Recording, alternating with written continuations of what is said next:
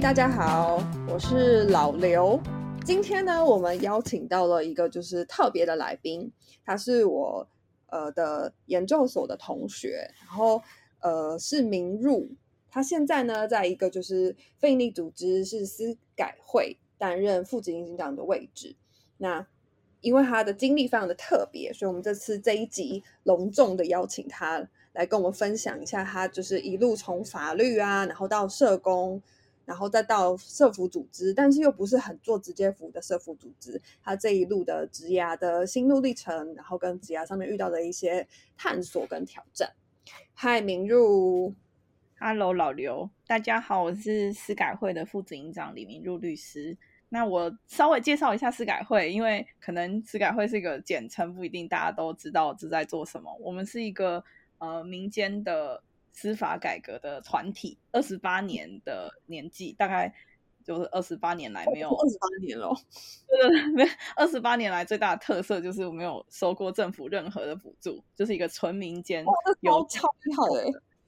对对对，这跟很多社福组织不一样。那我们主要做的是司法倡议的工作，所以其实二十八年前是由一群义务律师去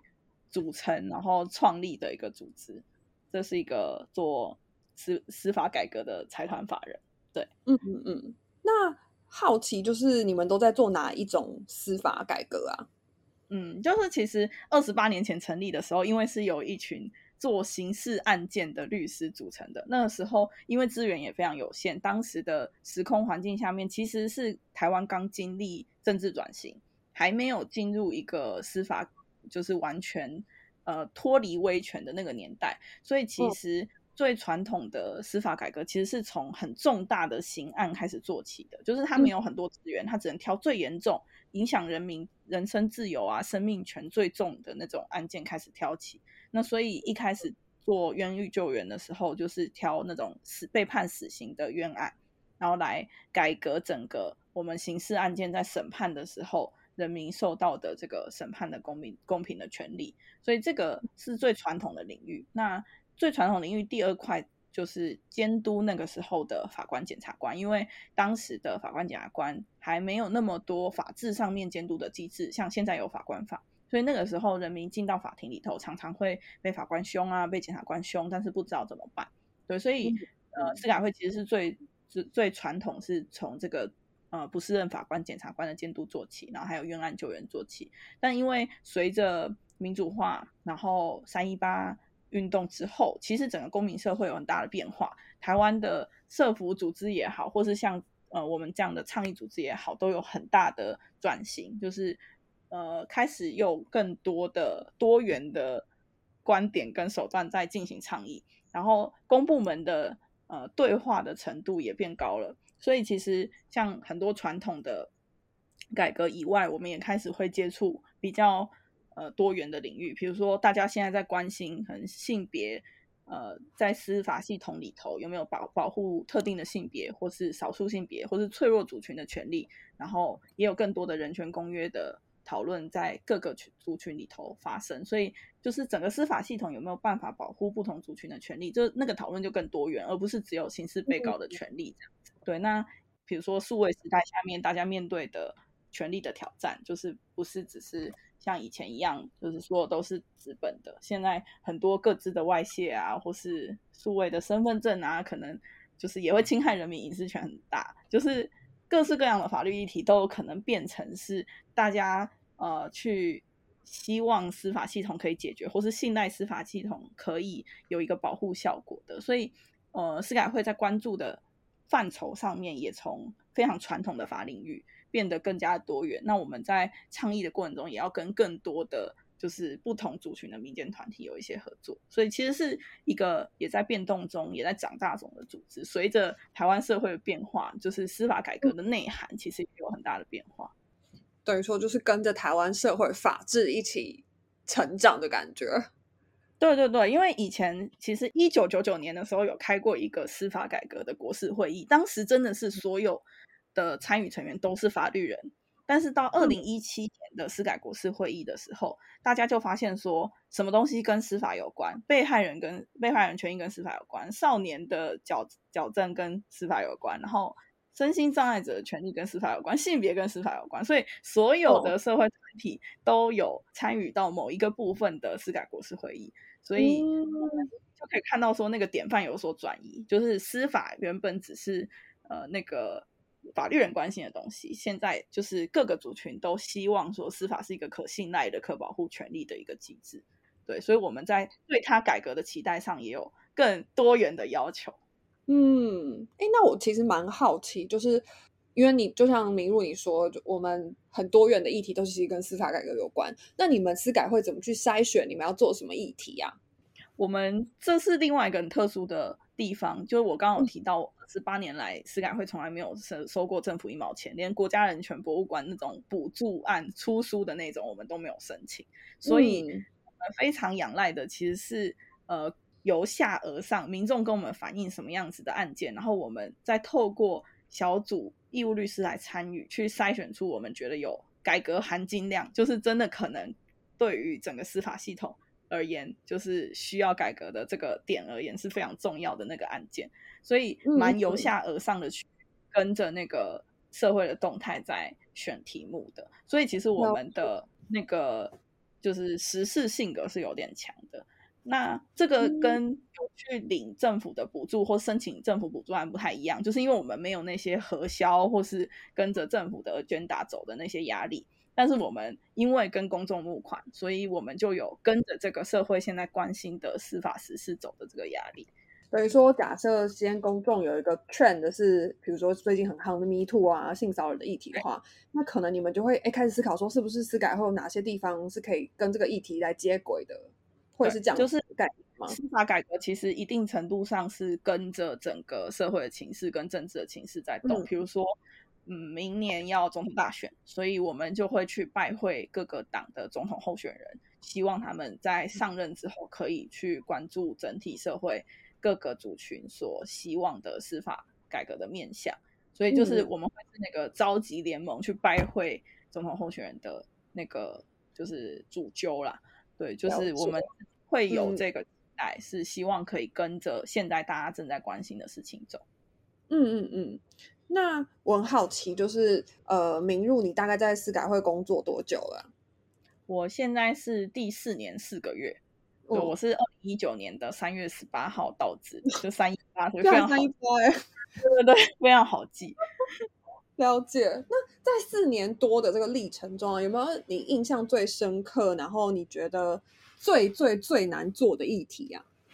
诶，应该说，我一开始进来的时候的部门是个案行动部，就是其实有点像是申诉中心的概念，所以呃，我一开始就是从接触一般的申诉人开始做起，就第一线接电话，然后接民众的 line，这样最最基的。工作做起，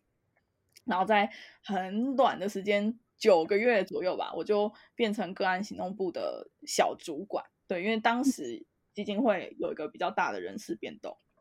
就是变成小主管。那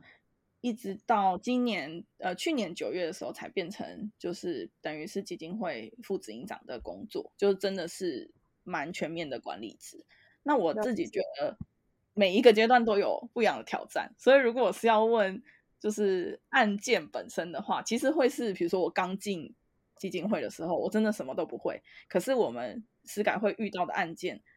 几乎都是没有人做过的案件。那在那个情况下，我可能年资也只有两年、三年，可是我就必须要帮这些可能很困难的案件找到一些路，就是以我自己比较有。真的经历到觉得很挫折的案件来说，就是，但后来是有好结果啦。就是我一到职的时候，大概没有很久，我的我们的监所研究员就跑来跟我讲说，他有一个呃案件一直推不过。那他那个案件就是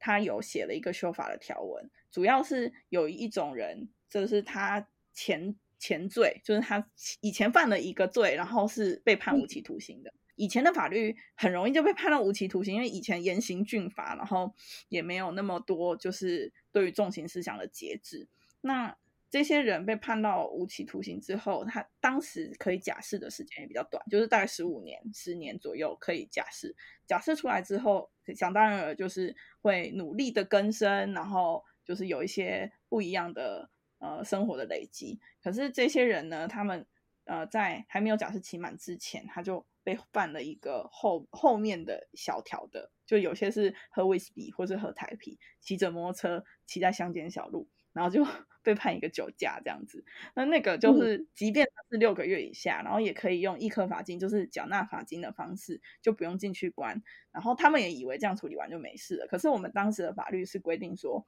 这样还要被撤销他的假释，所以他要被关回去二十五年。所以可以想象，我们有一票的受。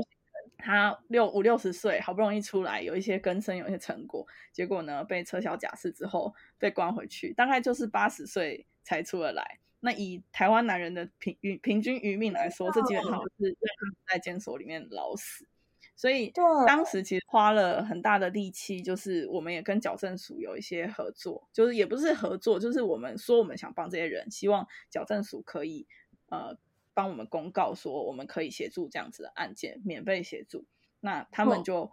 发了公告，所以我们从台北，然后到台南、高雄、屏东，整个台湾就是有七十三件的案件，我们义务律师十几个人分下去协助他们打行政诉讼。那一直打到最高法院之后，才有一个结果，就是后来这一条法律就是被宣告违宪，然后后来有修法，就是说至少要。审酌一下，说他的情节轻不轻重啊，然后他的有没有伤害到人，然后以及他呃更生的成果如何，就整体的要考量。就是我们对照国外法也是这样，不是一律要他关回去二十五年。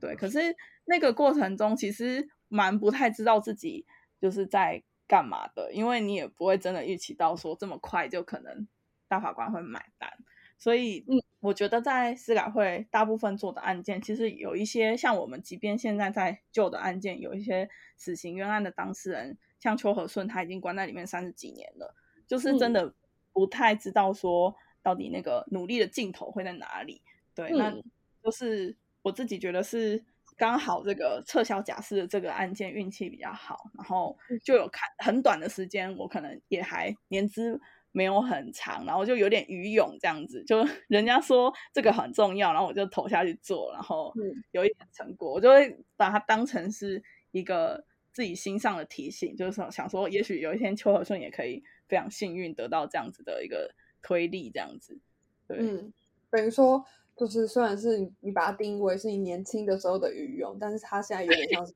你在做事情的一个冲。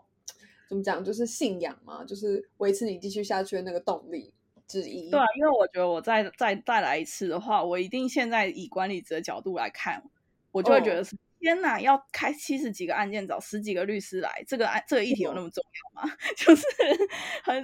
很可怕。那时候真的完全没有在管说那个行政成本跟就是他可能会耗费掉的人力。嗯，了 解。就是因为其实我们后面会谈的，就是明入因为不同的角色转换，然后其实也有自己不同，就是因此而有不同的对于职场的看法跟对于事情的看法。我们后面会再跟明露聊。那我想先回来一点点，就是呃，因为我刚刚听到明露就是分享这这么难做的案件，然后听起来这是一个非常复杂过程，然后同时它也是一个很新，然后很没有人做过的事情。那我其实会蛮 好奇，就是在司法改革基金会，嗯，一般啊，这样这种复杂工作，因为我因为我们对律师的了解，他就是可能薪水会蛮好的。那不晓得就是在 NGO 的律师薪水也是跟一般的律师差不多吗？还是有什么特别的待遇之类的吗？就是我们基金会其实有一个续薪的集聚，然后那个专职律师的续薪集聚其实是超。财团法人法法律辅助基金会的，所以都是网络上查得到。那以年轻律师来说，现在在台北的受雇律师，他的起薪就是五万块以上。就是如果你在那个一零四上面开五万块以下，就大家就会就是贴标签说这是很可怕的事务所，这样一定要五万块以上。所以就是基本起薪是这样。那所以司改会的基本起薪也是五万块以上。所以其实我是在呃受雇。两三个月之后，我就没有，我就离开事务所了，我就进去司改会。所以其实我基本上就是一个社会新鲜人。所以以当时我进去司改会的薪水来说，我会觉得跟一般事务所是差不多的。那当然就是你在一般的事务所，可能稍微发展个两三年，你已经学会更多东西，也许你会有自己接的案件，然后你也会被加薪，你可能会有到七八万的可能性，或者你自己如果更有业务能力的话，也许可以赚更多钱。对，但是市改会的涨幅基本上是跟着续薪集聚跟每一年是基金会的人事管理规则走的，就是我们是兼顾一个公平呐，因为加薪的幅度跟其他的。法务啊，倡议人员不可以说专职律师就加的特别快，所以我们每年就是一样的考评，然后五百到一千五的加薪幅度，所以基本上是可以算得出来。像我现在这边四年多，就基本上是从五万，然后慢慢加，然后还有主管加，然后一直加到六万多块这样子。了解了解，因为我想这是我们蛮多就是正在听的听众们会蛮好奇的，然后感谢明路。跟我分享，年轻律师真的没差，但是就是如果你再资深一点，可能就会有差。这也是为什么 NGO 的专职律师很多，真的你会看到会是相对比较是年轻人。嗯嗯嗯，了解。前面几个专职律师也是有一些职涯上的选择，比如说是来这边年轻的时候第一二第一份工作，第二份工作，然后后面可能他是有出国念书的打算，就是嗯，对，就是再资深一点的时候可能选择，对对对。了解了解，那呃，就是很现实的来问明如，就是为什么你会想要从法律去念社工啊？我每次被我都有点拍，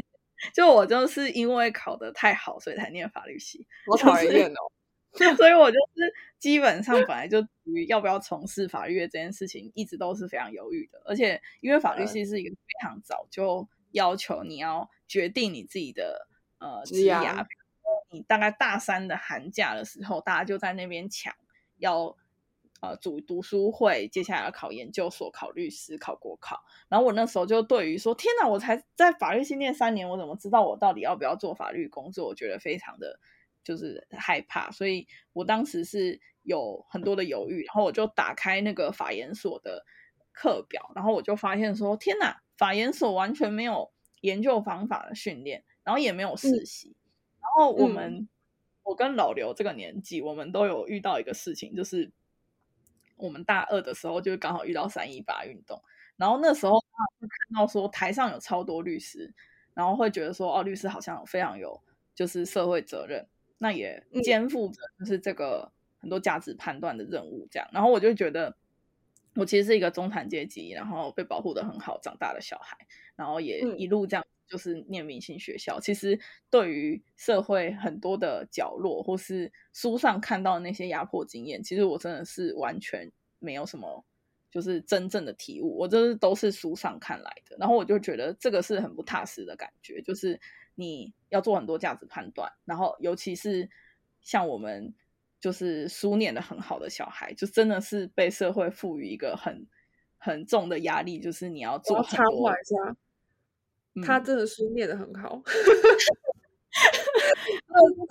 其实还蛮可怕的，就是一路就是大家就觉得你一定有这个能力可以做出这些判断，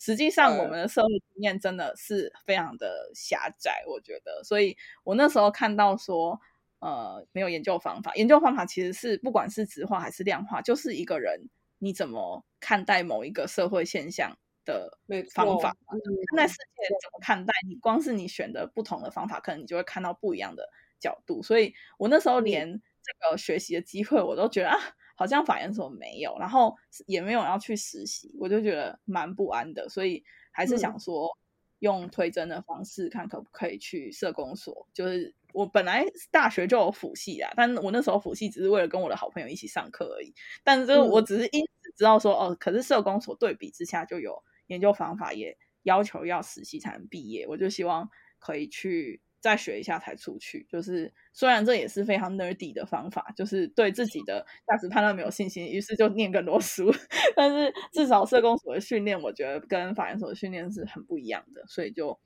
呃进到社工所三年这样。那你可不可以再多说一点？你觉得两个的训练有什么差别啊？我觉得是那个，就是。对于一件事情要判断这件事情，一直延续到我后来进事务所都有这个感受，就是法律人的价值判断的果决的程度，其实是比社会工作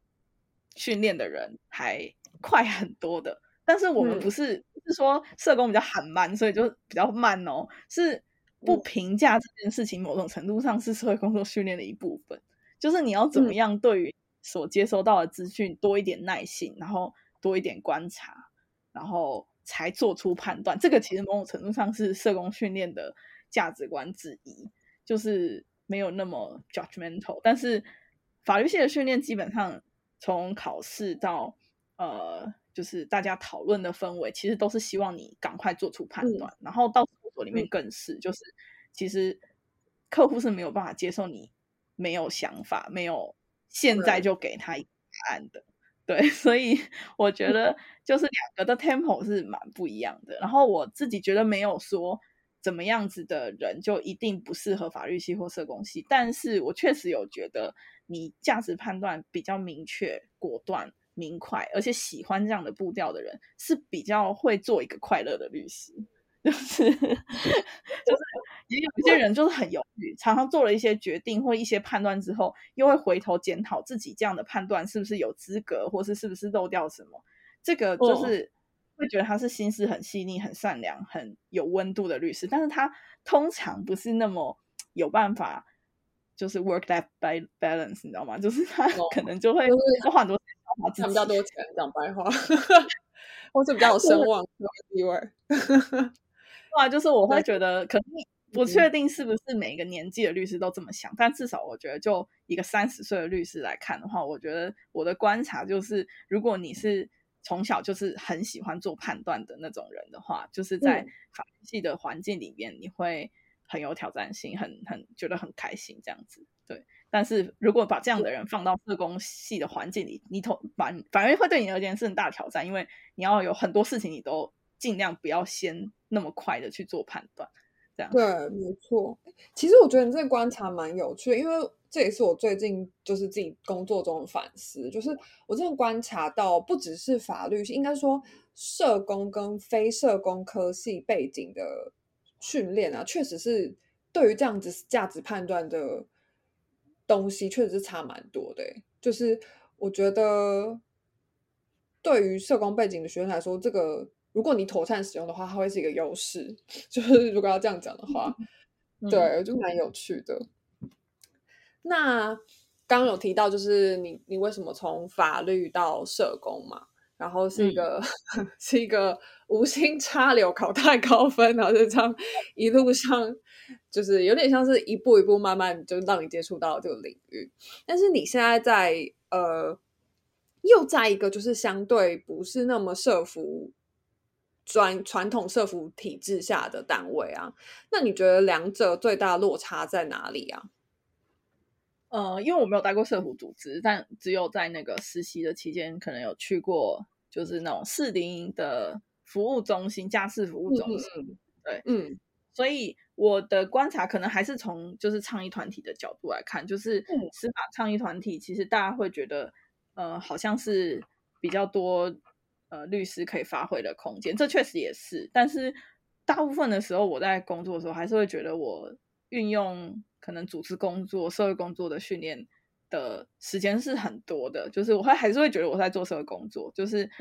呃，在这种又又有点法律又有点社工的地方工作，我觉得就是可能看跟什么标的来比较。如果跟跟其他社服组织来比的话，就是我觉得我们是更。呃，有弹性，然后因为资金来源其实就会影响到非常多的决策。那以我们的资金来源是不收政府的钱的状况来说，我们更有那个呃本钱嘛，或者说空间，一直保持一个非常实事、非常弹性的性格。那这个也会导致我们整个职场的氛围其实是会吸引到很多很有个性，然后很直来直往，然后也 很敢于。冲撞的工作人员，因为我们其实也有一些同事是从社服组织来的，他们就说我们真的是比较不温良恭俭让啊，就是他不一定是一个法律人的性格，我觉得他有可能是基于一个就是倡议的工作的步调所吸引到的人，所以形成的一个职场文化，所以确实司改会是一个比较由下而上，然后比较草根一点的一个组织，课程也没那么明显，这样。对。然后呃，如果要跟事务所比的话，就是我会觉得就是体验上啊，会觉得受雇律师的生活比较多是配合老板，然后很像法律服务业去协助客户看客户的需求，但是呃，在司改会里头，就是有大量的人际互动，就是你会没有一个明确的老板，就是他是一个很多决策都不是老板这种个人化的一个指令，而是集体化的，非常混乱，一百种律师，一百零一种意见，你必须在里头找到你自己生存的方式，然后以及有办法协助这个群体做出决策，然后产生行动跟影响力的一个角度。就是一个蛮混乱的地方，就是我觉得比起律师事务所，我觉得就是环境上更复杂一点，然后要挑战的人际互动的各种美角也更多。哇，那听起来真的是跟传统的律师事务所是蛮不一样的体验。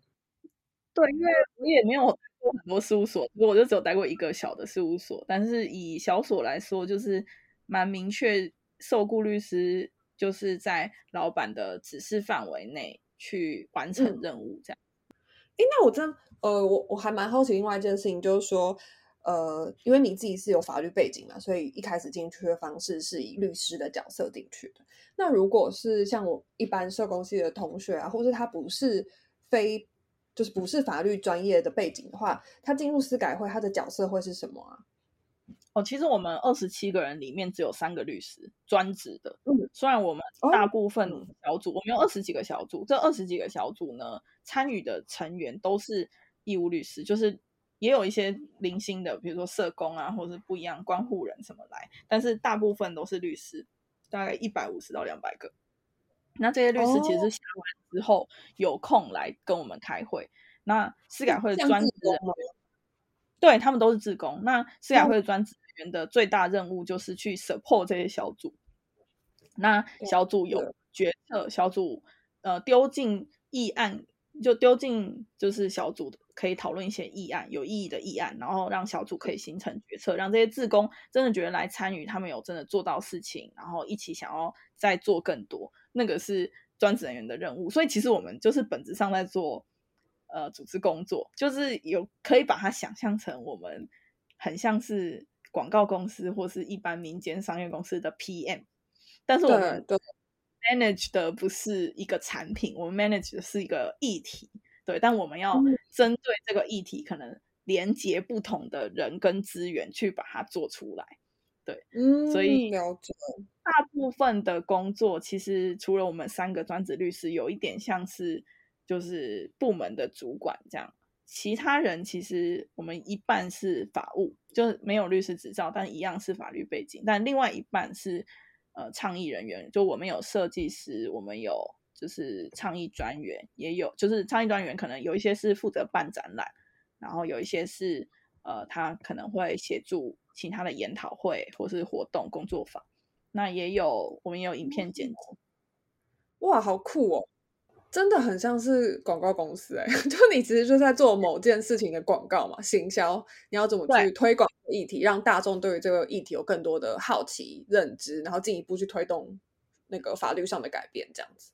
对对，就是我们算是如果是三大块的话，就是分成呃产出内容的部门，就是产出内容包含个案的、法案的，那这一些就会是专职律师跟他。呃，整个团队里头的其他法务一起协力去跟着自工律师们去产出这些方向。那可是这些很生硬的内容都必须被倡议部门或是我们募款部门去转译成不一样的用途。比如说，倡议部门把它转译成可以去推动一些影响力的素材，比如说呃，不管是影片还是贴文还是懒人包，那。发展资源部，也就是募款部，他们就是要把这些东西转译成一些会让民众更愿意支持我们的，比如说电子报或是呃广告这样子。嗯，我记得你们之前还有办展览嘛，对不对？我们的台中办公室是固定有办展览，我们就是把我们自己关心的议题变成一个呃不同形式，像这一次就是办很像是密室逃脱的展，那有时候是摄影展，就不一样，根据不同的主题有一些安排。嗯，所以这些都是倡议募款部门会做的事情。对啊，就是虽然我知道社服组织也会有倡议部门，但我们应该算是真的很大的倡议，很大的倡议部。对对对，没错，没错。哎，那你刚刚还有说另外一趴，就是你们说你们组织大概分成三大部分嘛？嗯，一个还有产的部是国际部，就是我们还有一些一些国际工作。对，那他们比较不是说呃会。呃，反正国际化有两种定义，一种是真的国际社会关心的国际议题。那比如说，台湾其实作为国际社会的一环，大家希望我们去成为协助中国香港人权的一个平台，所以这是国际上真的关心的国际议题。但是有另外一个国际化是呃台湾议题的被世界看见。对，就是其实我在做这个。世界并不关心可能台湾的冤案的议题，或是世界并不关心台湾的不是人法官、检察官的问题。但是，我们是希望可以透过有一些议题的被世界看见，去连接一些资源，协助国内的议题。这两块都是国际化的内涵。那我必须说，我们过去几年因为疫情的关系，其实第一块做比较多，就是还是以一个呃国际可能有一些资源，希望我们去协助中国香港的。的人权，然后去作为一个区域民主的最后防线，可能做一些声援啊，发一些声明啊。我们也持续的，就是等于 monitor 中国香港的民主倒退的情况，这样这可能是我们做比较多。但是从去年开始，尤其裴若曦来台湾之后，然后疫情又解封了嘛，所以就是有更多机会是台湾的议题也走出去，跟其他人一起讨论，比如说像。数位法治的议题，就是全世界都面对数位工具怎么管制的问题。那台湾也有相关的法制正在讨论，那我们就可以去泰国啊，去各式各样的地方跟大家一起这个讨论。哇，这也是蛮有趣的。对，就是国际工作算是呃第三块蛮蛮大的工作了。那就是了解了关于明入的工作，还有明入工作的组织。有一些特别的组成之外呢，我我觉得我相信就是呃，一般大家都会蛮好奇，就除了这些工作内容，然后听起来我觉得很不错的地方，那有没有什么是你觉得在这个领域工作可以更好的地方？其实 一定有，然后最直接的就是呃，我一到市改会，我就发现这里的呃，尤其是。我们的决策上层，就是我说我们是很由下而上的组织嘛，所以我跟你讲的，我们从秘书处的最下层，就是开始有一些资讯的收集，然后往上送到小组。其实后上后面还有一层，叫做我们要送到一个常执会，常执会就是长期参与司改会的义务律师所组成的，就是平常大家都是在各个小组里头开会，可是你开久了，你成为这个组织里头。很重要的人物的时候，有一个常执会是每个月开一次，它是这个这个会里头的最终的决策机构，就是所有小组的决策，其实最后会送常执会做最后的把关，就是确定说呃不会出手太重啊，或是公关上不会有什么危机啊，或是呃对，或是曾涉及很很严重的资源分配之类的，都会送进长职。那我们的长职的性别比基本上是极度失衡的，就 是从司改会的发展历史就可以知道，我们从刑事冤案开始做起，所以大部分的刑事案件律师如果在那个年纪都是男性的话，那会参与司改会的人也都是男性。对，对，我们现在不会就是从我进来的时候，就是有非常多的，就是中年男性。那嗯。这个性别比实在是讲出来让大家见笑，所以我就不讲了。就是我们有尝试在每一年，就是多加一些女性律师进来，那也希望透过更多元议题的关注，所以可以聚集更多女性的律师，就是也可以有一些机会练习啦，就不同性别议题有一些讨论。没错，那。除了就是在你自己工作的单位里头啊，你对于再扩大一点，就是整个非盈利的体系，你觉得哪些是这个非盈利的领域你呃很喜欢的地方，以及你觉得还可以更好的地方？就是主要是因为就是我们我们这个听众群很可很可能有一些是即将要迈入这个领域工作的新鲜人们，然后所以我想说，以一个真实的工作者的经验，可不可以给他们一些就是呃这样子的体验的回馈？这样，我其实因为没有待过其他组织，所以其实我只能提供说，呃，我自己在这个组织里头的观察，我自己觉得非营利组织的有一些在。呃，劳动法规或是性别法规各种法尊上面的规范密度其实是不够的。就是我们呃，二零一九年我进来的时候，我当时就是发现说，呃，很多事情其实都是，比如说执行长决定，然后我们连续薪集聚都没有，所以就是会有一些。薪资上面大家不是太公平，就是你可能前后期进来不同执行长核定的薪水，就是有一些差异这样子，所以我们有一次比较大的薪资改革。那我们也经历那个从责任制，呃，有一些律师其实律师可以签责任制，但是你签责任制也是要核备。但我们一开始进来的时候是没有责任制，到后来。发现说这样根本就不合法，所以到要遵守劳基法，然后到就是把这个呃所有的规定都整一次，就是我觉得花了蛮多的时间的。然后我不确定其他基金会有没有经历这个历程，但因为以司改会这么大的组织来说，我们近期经历这个历程之后，就是不管是人事管理规则，还是我们的性骚扰的处理要点、性平的要点。就是都有其他的组织来问说可不可以借他们参考，所以我想大概是大家近几年都有陆续的遇到一些纠纷跟状况之后，会觉得说也需要做一些规范，所以我自己觉得可能。确实是环境有在变好，就是大家也比较有权利意识，然后雇主知道说也许没有这些规范，反而对雇主而言是更麻烦的，因为你等于真的出事的时候没有一个规定跟。要点可以依循，所以嗯，这个规范密度的不断提高，对我觉得是呃，就是他愿意被不断提高，这个是我喜欢这个环境的地方。就是我真的是吵一个事情，就他一定会有一个好的进步跟结果，对。但是就是不好的地方，当然就是说我自己觉得还没有修到真的所有的规范都面面俱到了。比如说我们会内最近在讨论的就是。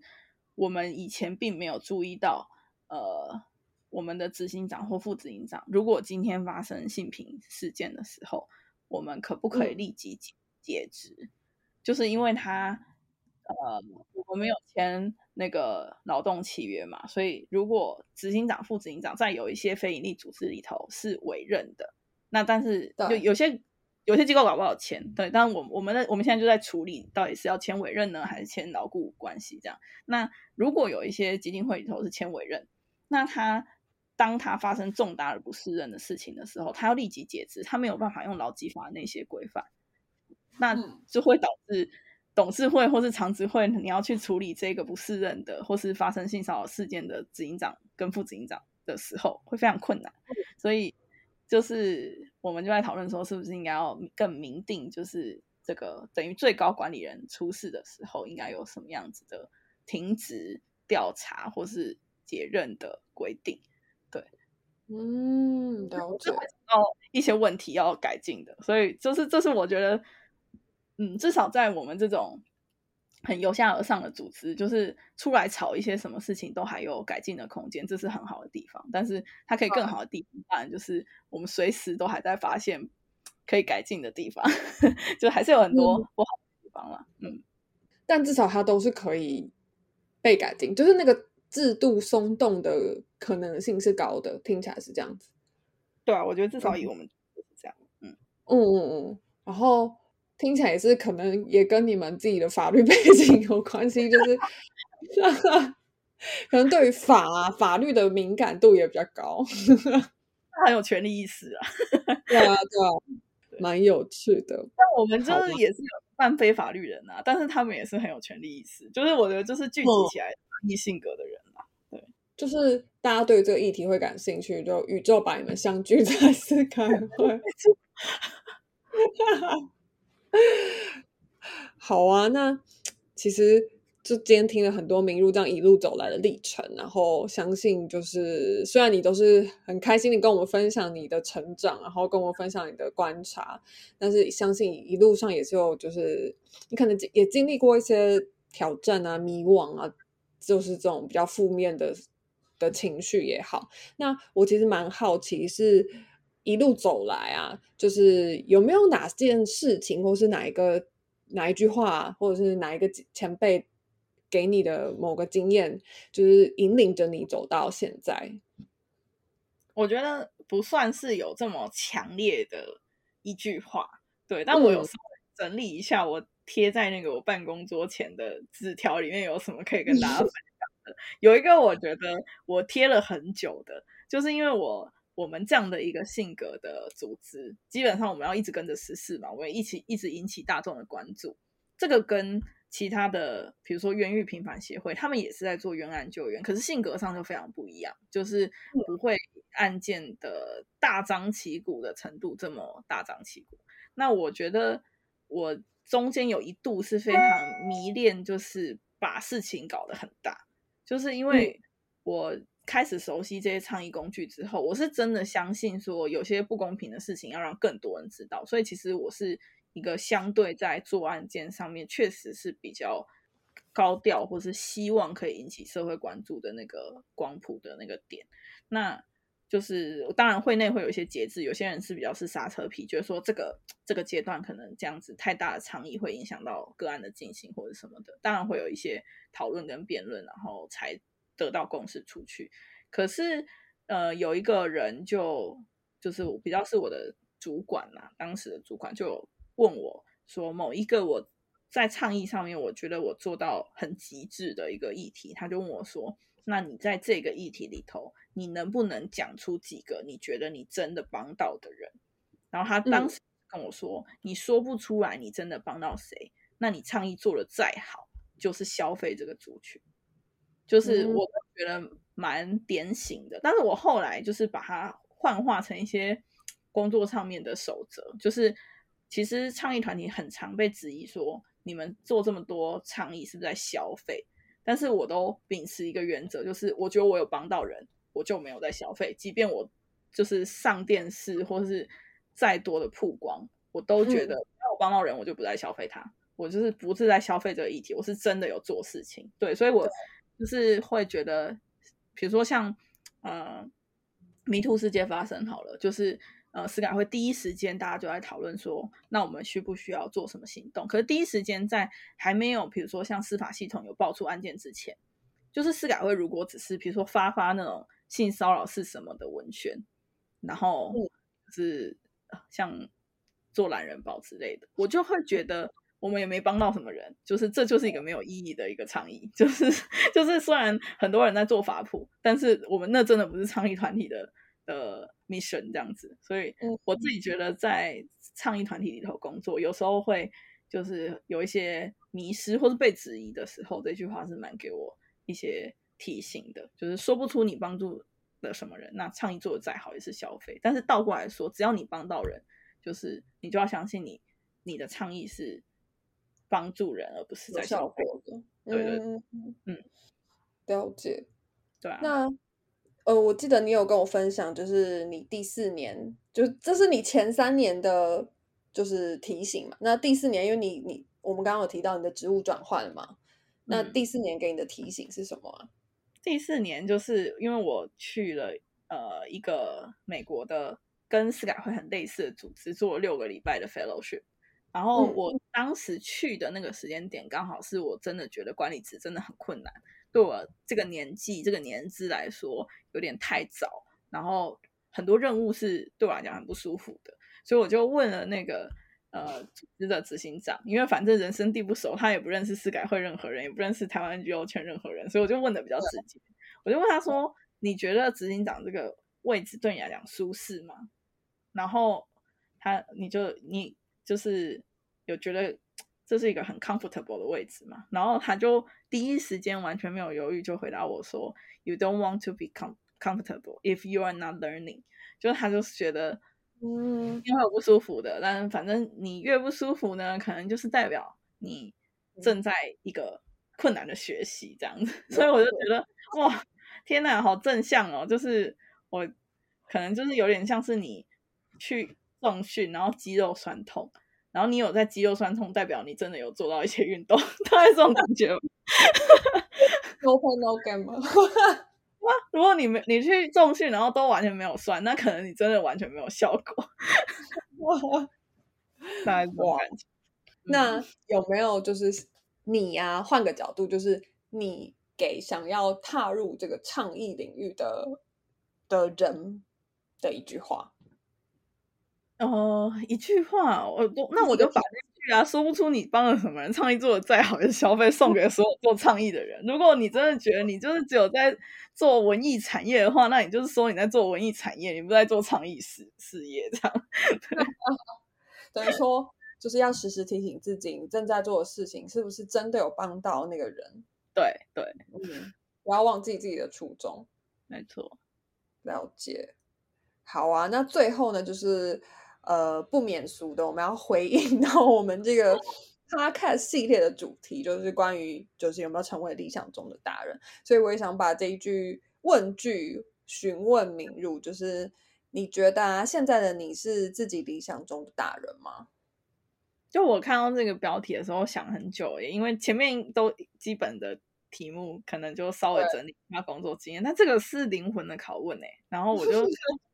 心中我觉得说哇，我觉得我没有把那个理想中的大人这件事情当成心中很重要的目标。就我觉得我我有在追求当一个成熟的小孩，但我没有在追求当一个 很理想的大人。哎，这个这个答案很不错，我很喜欢呢。我自己觉得，其实以思改会来说，是一个蛮任性的团体，就是在呃决策上，我也不是很 top down。就是即便我现在做了管理职。我会有很明明确的挑战，就是我没有办法一定要我的员工做什么。那反过头来说，就是其实我前三年也没有一定被要求我要干嘛。这个跟事务所很不一样嘛，就是我一开始也不太适应，就我很想知道说我有什么具体的任务可以告诉我嘛，但没有人会告诉你，所以你必须想到你自己要干嘛。所以我自己觉得大部分的时候是蛮任性的，就是 我觉得这很重要，我觉得要做，然后我就努力的说服。或是找到资源，找到跟我一样的人一起去做，对，所以，嗯，我觉得可能一般的职场或是就是一个正常的大人，可能已经很少有这样的空间做这样的事，所以，我现在是从一个真正的小孩变成一个成熟的小孩，就是在这个 团体里头，我毕竟要做管理职，所以管理职就是要有限度的对他人好，但是想到说有一些成本啊，有不同的。面向要考虑这样，所以是个相对比较成熟，但我觉得在那个任性的程度上，可能还是小孩的程度。如果跟一般职场相比的话，对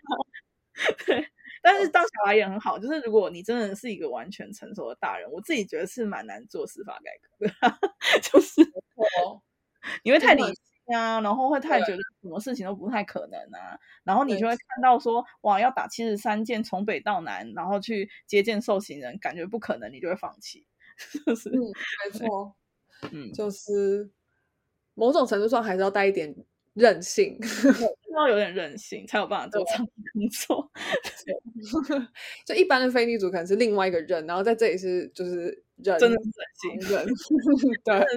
不是 resilience，就是没错没错。对，好啊，感谢明入今天的分享。我觉得不管是从经验上来好，或是你现在正在做的事情也好，对，相信对我们的听众来说都是一个很不一样的体验，然后也带给我们很多不同的观点。所以非常非常感谢你这次愿意在百忙之中，在深夜 接受我的访问。我觉得你比较忙。主持人，好哟，那我们一起跟观众说拜拜，然后我们下次再见，好吗？好，那我们就拜拜。